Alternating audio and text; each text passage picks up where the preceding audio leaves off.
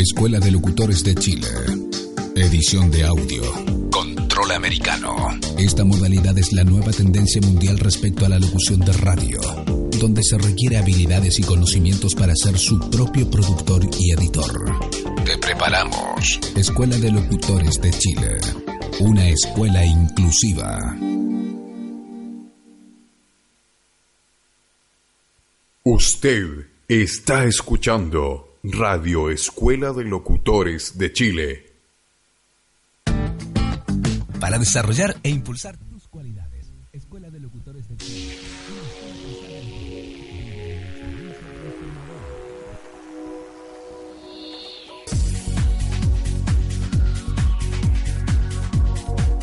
Radio Escuela de Locutores de Chile da inicio a un espacio para la comunidad LGBTIQ, Cultura Stonewall, con la conducción de José Francisco Castillo y Juan Francisco Espinosa.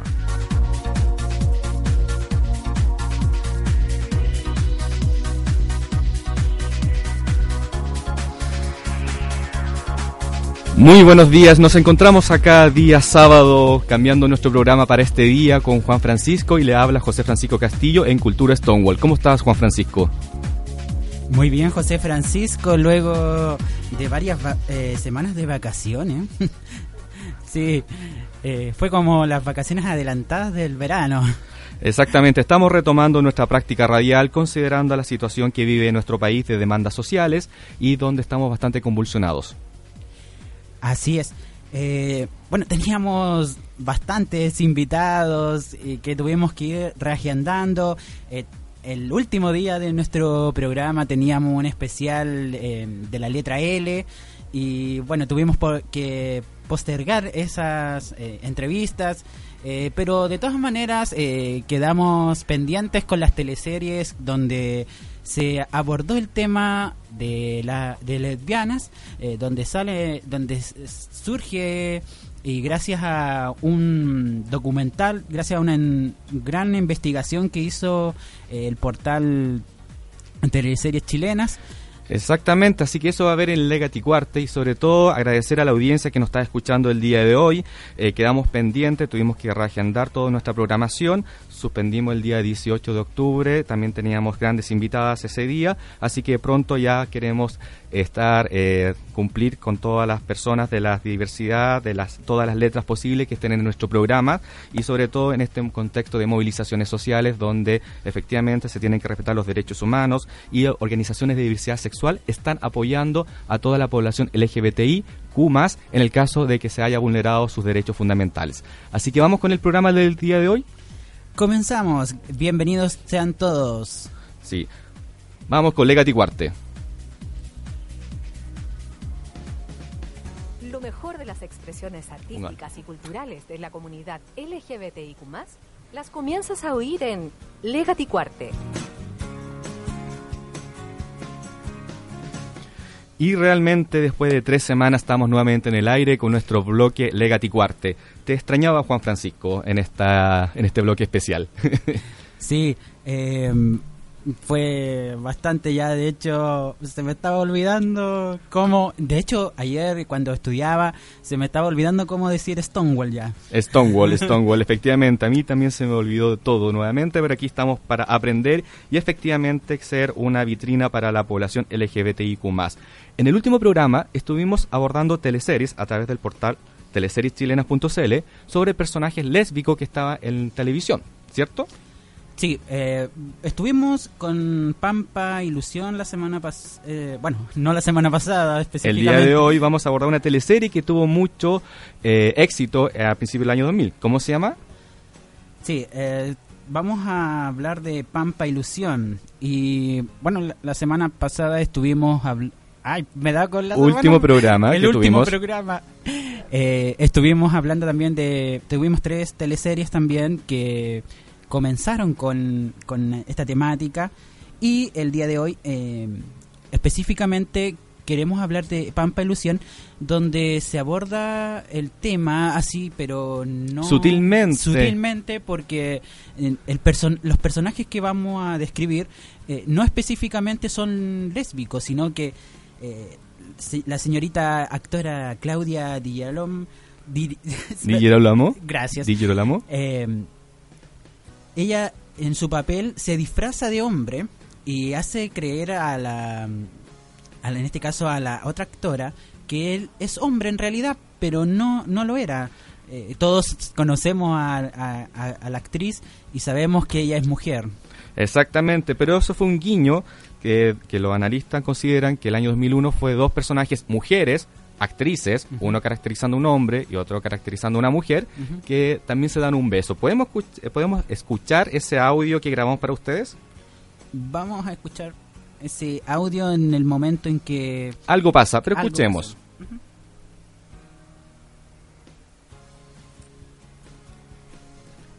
¿Corre audio?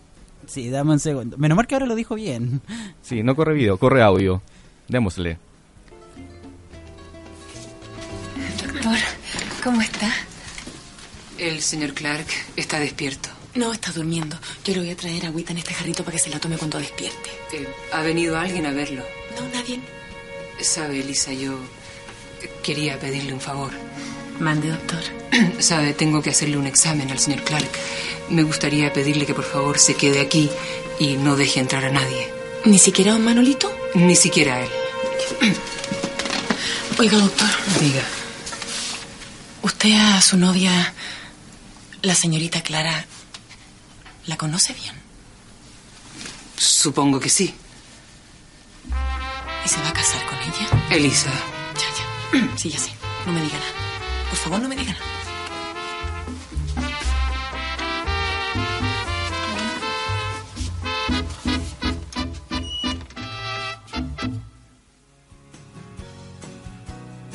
Ahí podemos escuchar y escuchamos una es- escena de celos, de ahí en este caso del personaje que interpretó Amparo Nogueira, con el personaje de Elisa Pereira, donde Claudia, Claudia Di Girolamo estaba personificando al doctor Aguirre y había una escena de celo. Efectivamente, en las relaciones románticas, sean heteros, gays, les- lésbicos, etcétera, siempre hay celos muchas veces. ¿Te ha pasado, Francisco? Sí, eh, es difícil cuando a la persona que te gusta no siente interés en ti, eh, no siente eso, esa cosa romántica, esa pasión. eh, es difícil, eh, pero bueno. Es eh, parte de las relaciones humanas al momento de relacionarnos con otro y cuando hay afecto. Pero la importancia de esta teleserie, que efectivamente uno puede preguntarse cómo eh, en el año 2000, cuando se emite esta telenovela, también se van instalando de una otra manera temas de diversidad sexual, o en este caso, insistiendo, no es una relación propiamente tal lésbica, pero sí dos actrices efectivamente tienen ahí un flirteo, una relación romántica o interés romántico de parte de una de las actrices hacia este personaje que era hombre. Entonces los estudiosos o los que han manifestado respecto a teleseriechilenas.cl que era un guiño a la comunidad, en este caso de la letra L o de todas nuestras, nuestras compañeras eh, mujeres. Y recordando que en esa época ah, pasaban cosas en nuestro país. Ah, un año atrás estaba la Casa de Vidrio, al año siguiente, el año 2002, fue la Casa de la fotografía de desnudo de Tunic y empezó a abordarse y a abordar temas relacionados con el tema de la sexualidad, de la libertad, entre otras cosas. Sí. Pero te quiero contar también, José Francisco, que dentro de, de las teleseries también eh, la temática LGBTIQ se, también se manifestó de una manera más, eh, más humorística, más de comedia.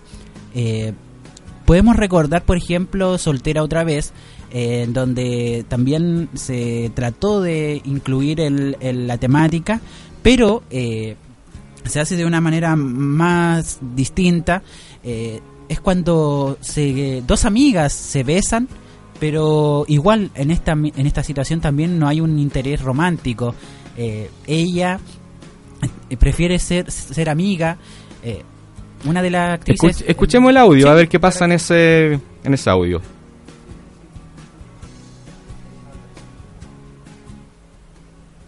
¿Tú estás segura que no quieres nada?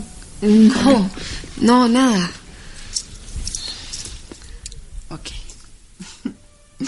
Amigas, entonces. ¿En serio, en serio? En serio, en serio. Tú me caes demasiado bien para perderte por un capricho mío. ¿Mm? Un beso de amiga. ya.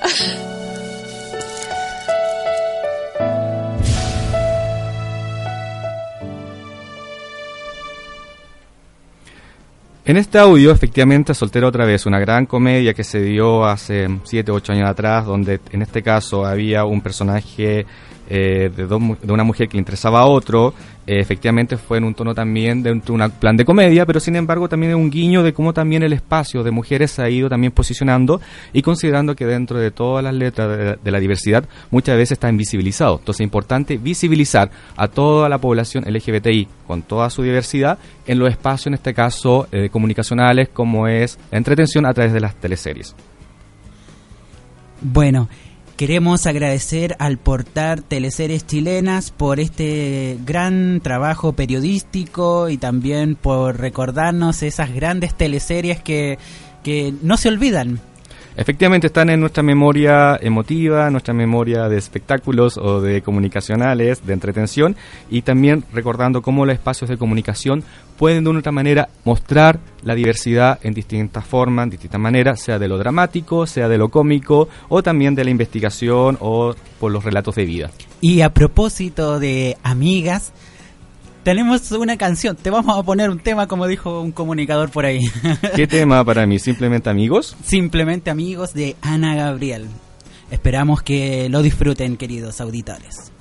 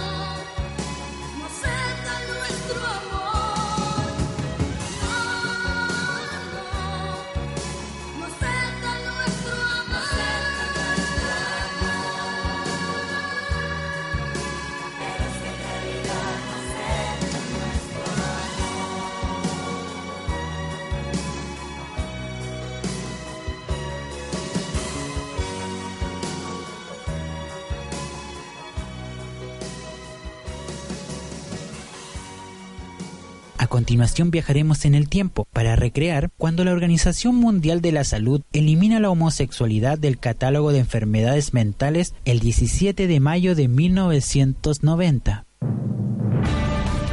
Para estar siempre actualizado, debes conocer y profundizar las noticias históricas. Y Cronos es el mejor lugar.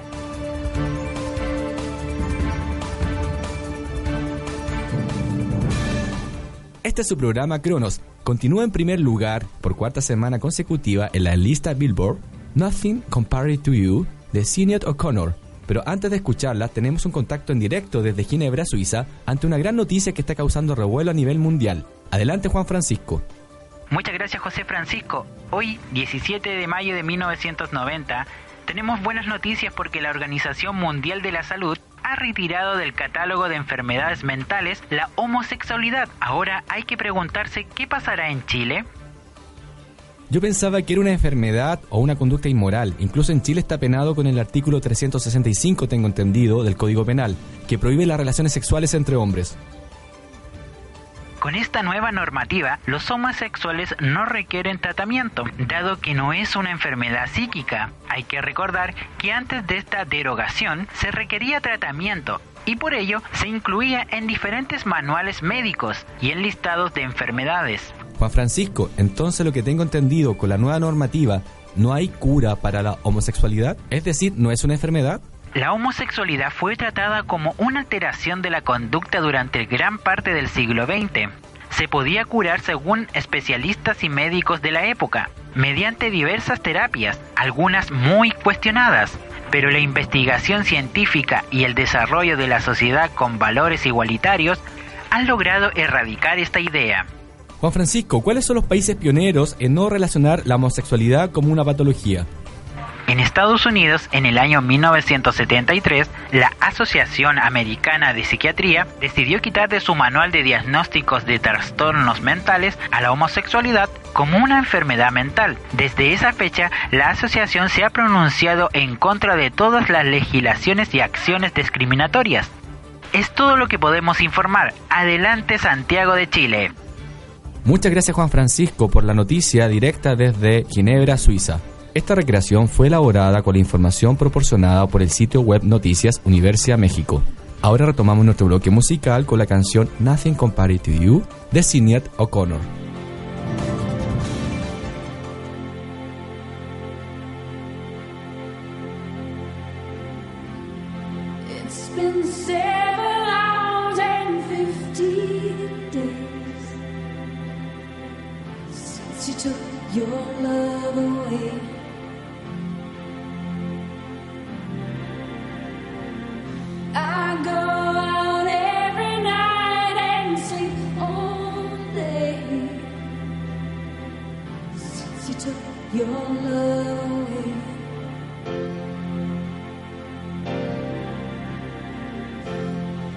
De build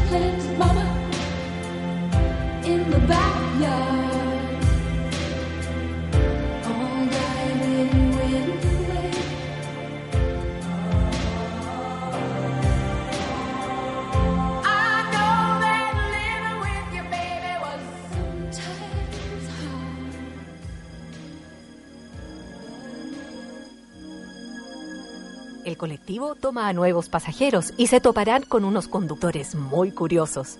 Te invitamos a escuchar esta grata conversación.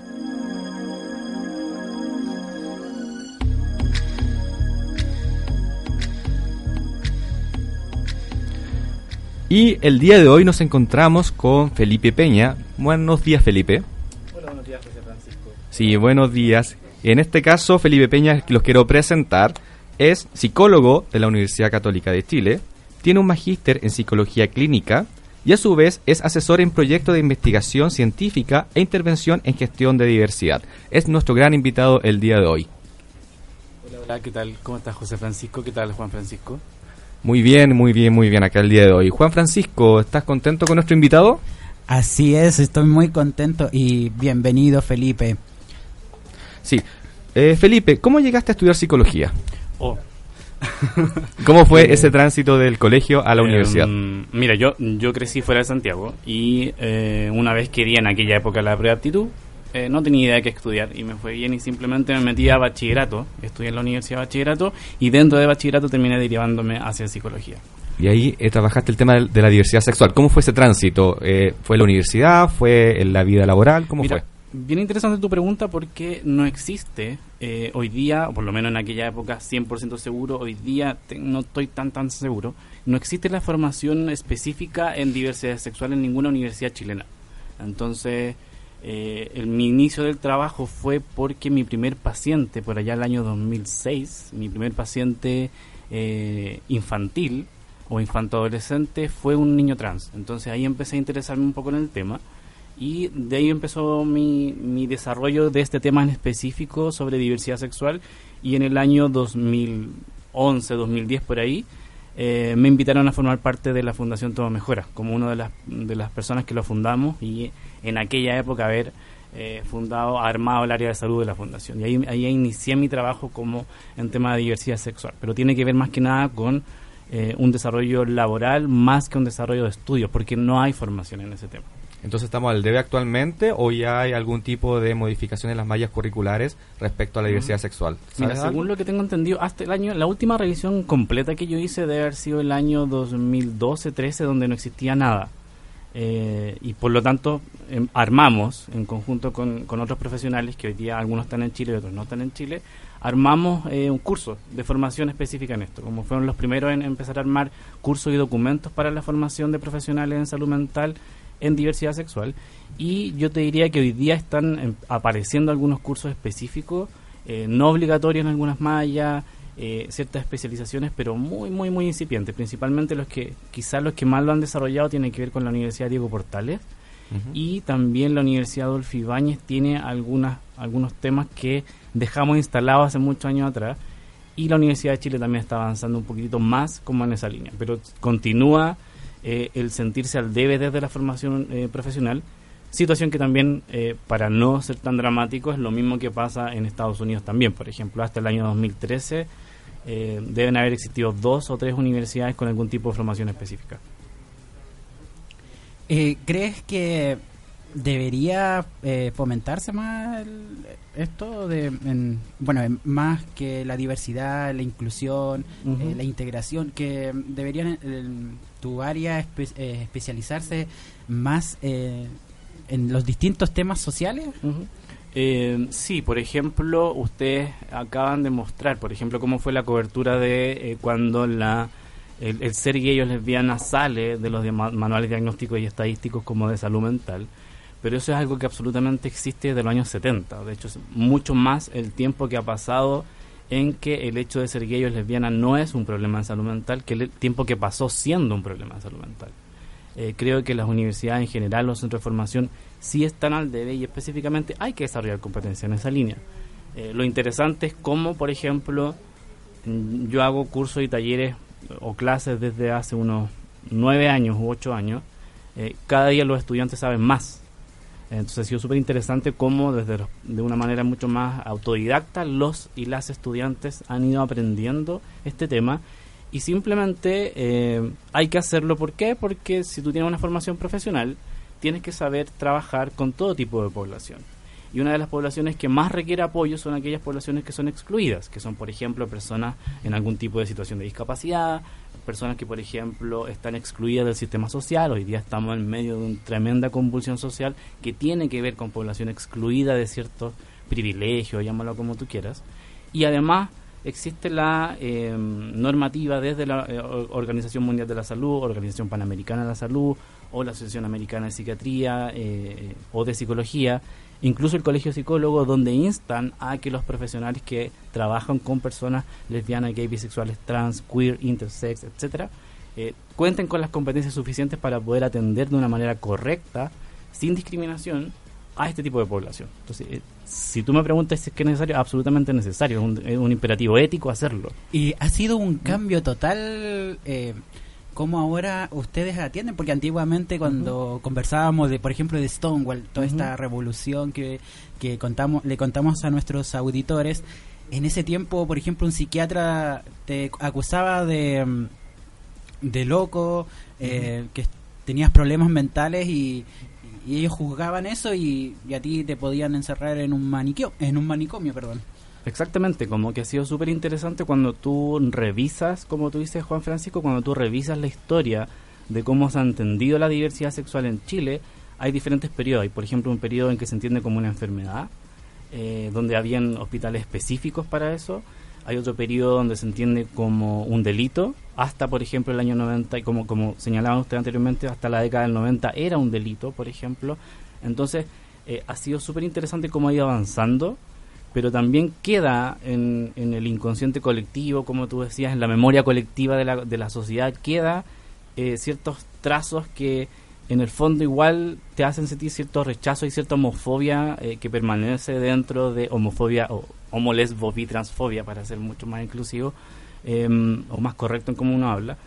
Eh, existen ciertas ciertos elementos que son necesarios de seguir como abordando como sociedad porque hay una historia de haberlo entendido como una enfermedad como un pecado en otra época o como un delito entonces es súper necesario ponerse al día en eso. Sí, en ese caso yo considero que todos los espacios de socialización han ido avanzando al momento de la inclusión y también para tener algunas diferenciaciones. ¿En qué se diferencia inclusión respecto a integración o exclusión? O sea, también son conceptos distintos, pero también como la, en este caso la psicología ha ido avanzando a ser mucho más inclusiva y entregando herramientas necesarias para trabajar, por ejemplo, temas de homofobia.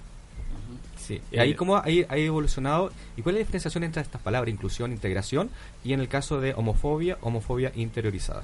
Ah, perfecto. Eh, sí, mira, sí va avanzando. y yo creo que avanza principalmente desde espacios como estos, eh, que en el fondo tú empiezas a hablar sobre las cosas. Eh, hasta que uno no, habla sobre las cosas, las cosas no existen. Entonces, por ejemplo, si tú no hablas de las personas eh, lesbianas, por ejemplo, que con las cuñas que ustedes mostraban, por ejemplo, de teleserie, eh, no existen de alguna manera. Entonces uno entiende, y esta es la lógica como de, de entender de que todas las personas somos iguales cuando en el fondo estamos llenos de diversidad o llenas de diversidad y tenemos que empezar a hablar de eso. Tú preguntabas, por ejemplo, de cómo vaya avanzando. Cuando uno, yo entiendo las palabras, por ejemplo, integración o inclusión, las entiendo como tú vas avanzando hacia un estado de inclusión donde todas las personas, mirando, observando y siendo conscientes de la diferencia, son tratadas de una manera igualitaria. ¿Ya? Eh, que es diferente, por ejemplo, espacios de integración, donde mirando la diversidad de personas que hay, las diferentes características, se sigue cierta lógica de tratar un trato diferente hacia ciertos grupos. Ya, eso se entiende como integración. No sé si me explico bien, es bien difícil explicar el eh, concepto, pero cuando tú avanzas a inclusión, eh, de alguna manera todas las personas mirando la diferencia, relevándola, celebrándola, son tratadas de una manera mucho más equitativa o igualitaria. Sí, justo te iba a interrumpir, disculpa. Eh, estaba viendo una gráfica en un PowerPoint que, que tú creaste y, y aquí está súper bien graficado lo que es inclusión, segregación, eh, integración, porque, por ejemplo, eh, si habláramos de exclusión, son es solo nuestra sociedad y están todas las personas que por lo general somos apartadas. Me, me identifico con eso porque yo tengo discapacidad igual. Y se hacen grupos, eh, se hace un grupo de la sociedad y, y pequeños grupos de la diversidad, de la discapacidad, eh, por ejemplo en la, en la segregación, igual que se hacen también estos grupos. Guetos. Claro, eh, grupos de los discapacitados por un lado, los, los LGTBI por otro lado. y llegando a la inclusión, por ejemplo, y que ahí estamos todos reunidos, que, y que eso es como el resultado que, que debería ser como el, lo que esperamos. Y lo que queremos avanzar, y efectivamente Claro. como programa nos hemos cuestionado al principio cuando hicimos este proyecto, cómo podemos ser inclusivos. Nos vamos a equivocar, de hecho, en muchas palabras. Hemos incorporado en estos cuarto capítulo muchos elementos que nos están sirviendo para seguir avanzando. Y en ese caso, también como tú ves, el apoyo, por ejemplo, en las comunidades escolares. ¿Qué pasa ahí? Mm, Yo creo que es uno de los temas más em, complejos de empezar a trabajar y desgraciadamente es uno probablemente uno de los más importantes de empezar a trabajar. ¿Por qué digo complejo? Porque en el fondo cuando tú entendí eh, que tienes que avanzar desde como sociedad o como grupo humano hacia la inclusión de las diferentes personas, eh, eso es mirar la diversidad, celebrar la diversidad y que sean partícipes de un todo, que este grupo que hablaba Juan Francisco de un grupo de personas que manejan el- el- el- la sociedad, que, que te dicen que esto es lo correcto, ahí deberíamos estar todo incluido. De alguna manera lo correcto es ser, estar en situación de discapacidad, existe eso, no es ningún problema, etcétera. Entonces las comunidades educativas son, yo las entiendo siempre como un pequeño experimento social, donde tienes, por ejemplo, las, diferentes eh, etapas de vida, hay gente adulta, gente joven, gente más chiquitita, hay diferentes de jerarquía, hay un, hay un, hay un, un- alguien que norma lo que pasa dentro de la escuela. Por lo tanto, tienes una pequeña reproducción de lo que pasa a nivel social completo dentro de una escuela. Eh, y un espacio además tan significativo para los niños. Los niños pasan mucho tiempo ahí. Por lo tanto, es súper importante hacer algo pa- para, para trabajar en la escuela. ¿Y qué es lo que se debe buscar? Es exactamente un poco lo que hablábamos antes. De alguna manera, cómo vamos logrando que todos y todas los niños y niñas se vean reflejados en las conversaciones que se dan en la escuela. Em, que, por ejemplo, eh, en una clase estás hablando acerca de las relaciones de pareja, hables de todos los tipos de relaciones de pareja. Que en una clase estás hablando del tipo de comida, hables de todos los tipos de comida de las diferentes culturas que hay acá, por ejemplo. Que esa diversidad se vaya reflejando en lo que la escuela va conversando, eso es súper importante. Para que cada uno de los niños y niñas vea que existe su eh, forma de vida como una forma válida dentro de esa comunidad. ¿Por qué es tan complejo, digo yo? Porque aparece la diferencia generacional. Claramente la generación de cabros más jóvenes hoy día está mucho más avanzado en diversidad sexual.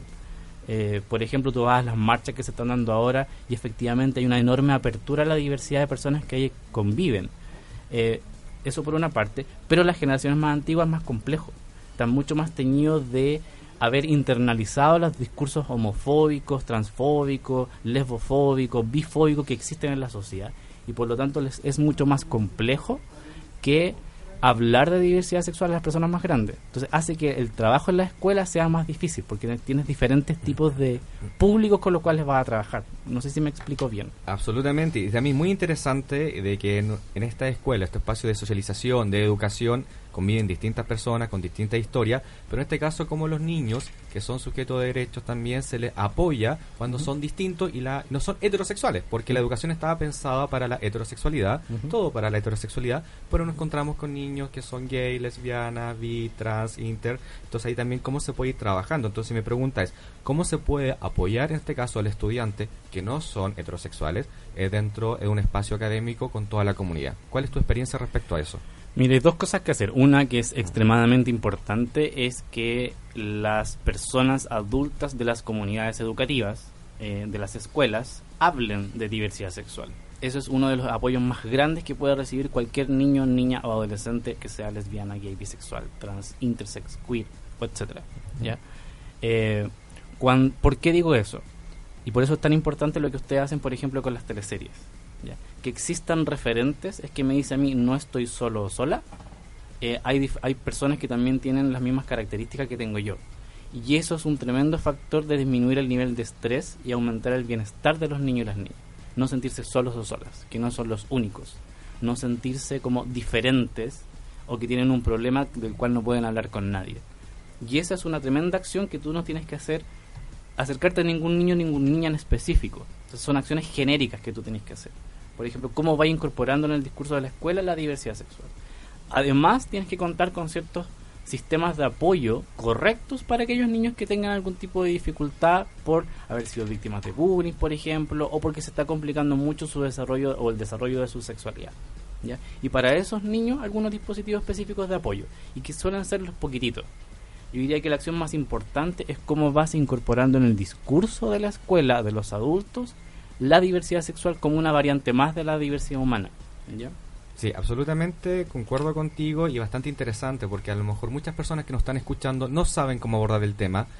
El hijo, la hija, efectivamente no es sexual, cómo lo hablamos, cómo lo abordamos, hablar. hablar. O sea, posicionar, normalizar, mostrar, evidenciar, proteger, cuidar, amar. O sea, todas esas palabras y acciones son necesarias dentro de un espacio educativo. Y la pregunta podría ser, que, por ejemplo, si yo fuera director de un colegio, y quiero incorporar la temática, ¿qué debiera hacer yo como director o profesor o apoderado? Lo principal ya, vamos a poner en el lugar de un director o directora. Con el poder ahí. exactamente, desde, desde lo más arriba lo más, eh, en el poder.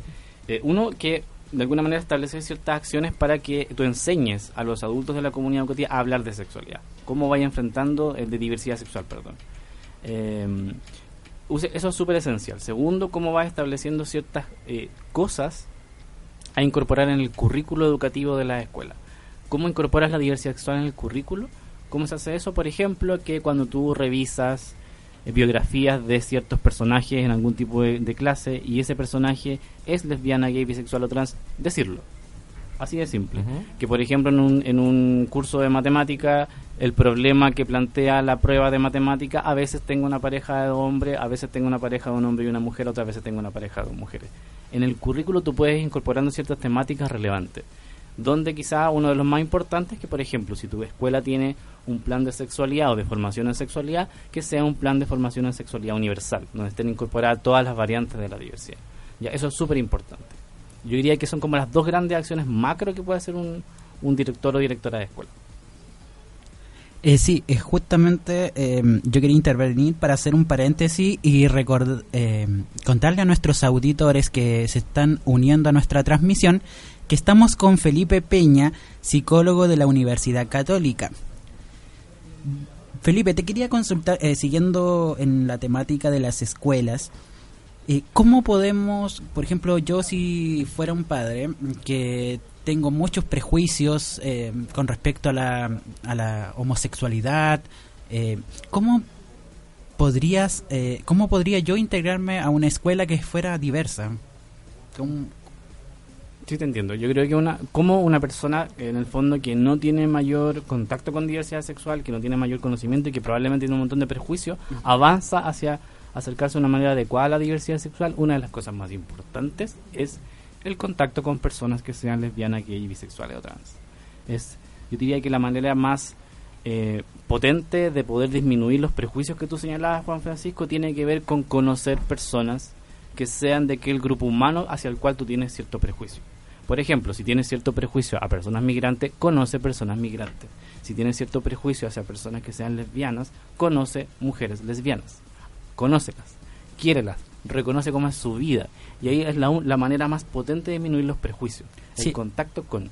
Y si no conoce a nadie, ve películas, lee libros, de alguna manera trata de conocer cómo es la vida ajena, que es diferente a la tuya, para que te des cuenta de dos cosas. Una, que no es tan diferente a la tuya, y segundo, reconocer ciertas cosas que efectivamente son diferentes, pero que no tienen nada de malo justamente es como ese es como nuestro objetivo en el programa porque eh, en, el caso de nosotros por ejemplo José Francisco es parte de la comunidad LGBTI y yo soy más del lado eh, eh, heterosexual y justamente en un momento conversábamos con José Francisco de todos estos prejuicios que por lo general la gente tiene y, y créeme que ha pasado eso que eh, yo he tenido algunos, algunas por ahí, unos pequeños eh, cosas negativas, pero que ahora en el, con el paso del tiempo hemos aprendido muchísimo y créeme que eso se absorbe todo ah, de manera positiva. Absolutamente, y también tienes que entender de que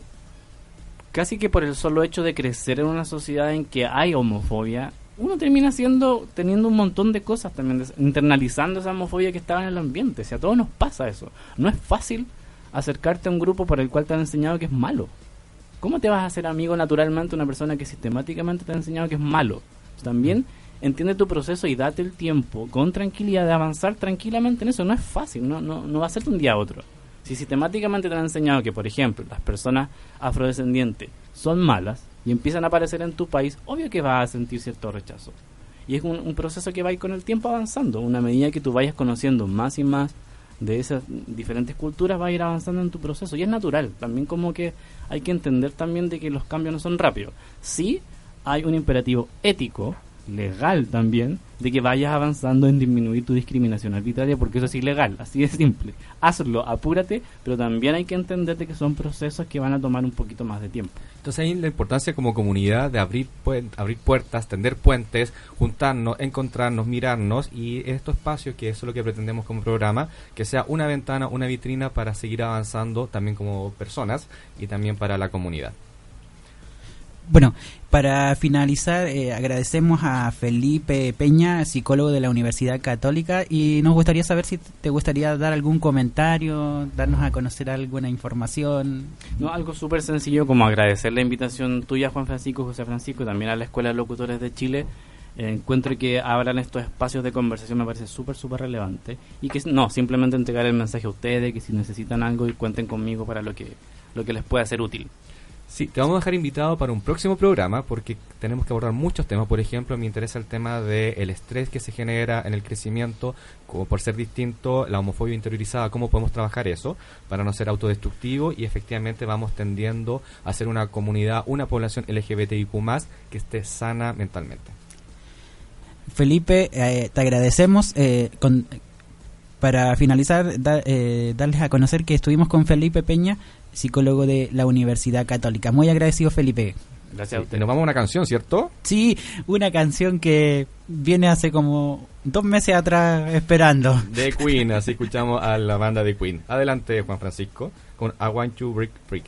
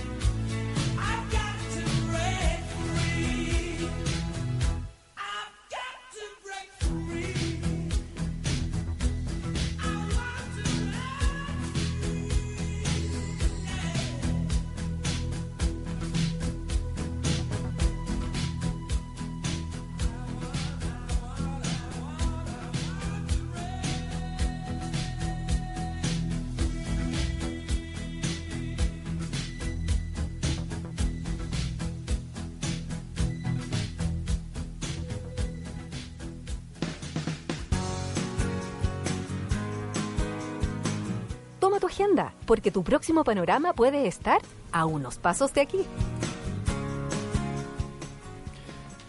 A unos pasos de aquí, estamos en momentos tensos de efervescencia social, de violación de derechos humanos, de demandas sociales justas. Entonces también es importante, siendo parte de la población LGBTIQ+, acercarse a organizaciones que están prestando apoyo, tales como revista digital burros.cl, agrupación Rompiendo el Silencio, Acción Gay, Móvil Mujeres, pueden buscar en internet en las distintas redes sociales organizaciones que están dando apoyo y también para que sea un lugar de encuentro para seguir conversando qué es lo que nos está pasando como sociedad y sobre todo para formar una sociedad en paz, justa y necesaria. Sí, también pueden seguir a la Classic que estuvo con nosotros en capítulos anteriores en Instagram. Exactamente, así que la invitación es a unos pasos de aquí. No vamos a abordar de fiesta, no estamos para fiesta, pero sí estamos para seguir construyendo, seguir tendiendo puentes y seguir avanzando. Y a propósito de las pymes, eh, invitar a todos a tener... ¿Tienes ahí una mm, feria de emprendimiento, eh, Francisco? Sí, para el 14 de diciembre, pero tenemos que confirmar si continúa. Y vamos cerrando, queremos agradecer a los invitados del día de hoy, que es Felipe Peña, y sobre todo por a todos los que nos están escuchando y nuevamente muy contento de estar el día de hoy. Así que gracias Juan Francisco. Muchas gracias José Francisco por este capítulo y recordar a nuestros auditores nuestras redes sociales en Instagram cultura-stonewall y también en, en Twitter, perdón, como también como Cultura Stonewall. Efectivamente, nos despedimos como Escultura Stonewall y sigue el siguiente programa, Los Pueblos Antes de Chile, con Iván Aedo. Así que muchas gracias, estamos contentos de volver y nos retiramos. Nos vemos el próximo sábado. Adiós.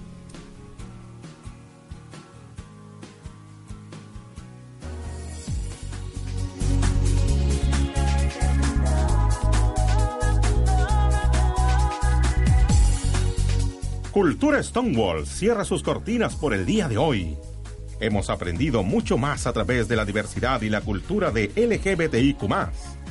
Porque queremos un mundo sin discriminación. Recuerda que el cambio lo hacemos todos.